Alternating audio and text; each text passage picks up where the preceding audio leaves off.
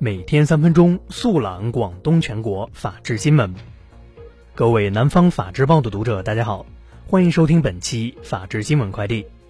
今天是二零二零年六月十一号，星期四，农历闰四月二十。以下是广东法治新闻。六月九号，广东省公安厅警综平台新执法办案系统东莞全市上线启动仪式在东莞市公安局举行。据介绍，东莞也是全省首个试点单位。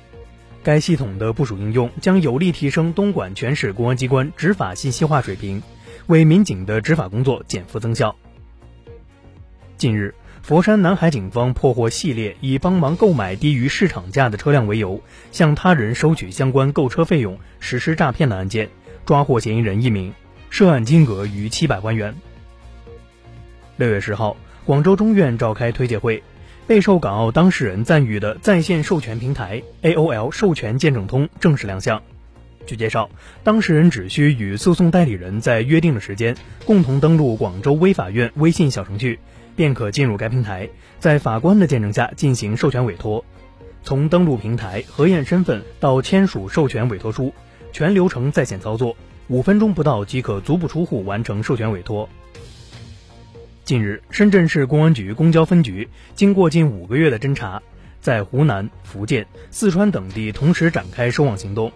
先后抓获嫌疑人十一名，一举摧毁一个租车诈骗团伙，成功追回被骗车辆。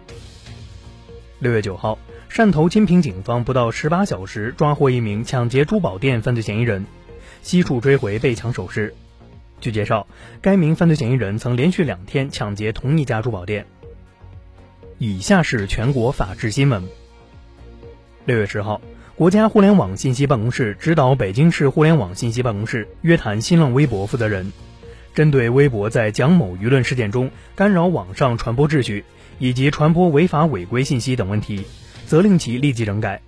暂停更新微博热搜榜和热门话题榜一周，严肃处理相关责任人。六月十号，教育部发布通知要求。高等学校应当严格依法审查国际学生申请入学的国籍身份和报考资格。对于国籍身份存疑的，应主动向当地社区市以上公安机关出入境管理部门核查确认申请人的国籍身份情况。六月十号，哈尔滨市南岗区法院依法公开开庭宣判李某武等九人涉恶势力犯罪集团案。以强迫交易罪、寻衅滋事罪判处李某武等九人有期徒刑四年十个月至一年三个月不等，并处罚金。二零一六年至二零一九年，李某武组织人员在哈尔滨医科大学附属第三医院内使用胁迫方式，强行驱逐其他从事非法救护车转运业务人员，使被害人在转运遗体、转院治疗、出院时被迫使用李某武等人的非法救护车进行转运。二零一二年。河南驻马店十四岁少女小莫被男子郑某拐走，六年来，小莫先后为郑某及其儿子生下三个孩子，并精神分裂。今年一月，该案主犯郑某被判处有期徒刑十五年，对此郑某提出上诉。六月十号，小莫代理律师表示，该案终审宣判，维持一审判决。近日，山东临沂孔女士的车辆在行驶中突然冒出浓烟，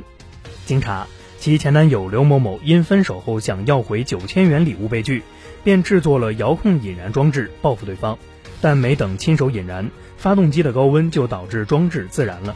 目前，刘某某已被警方依法刑拘。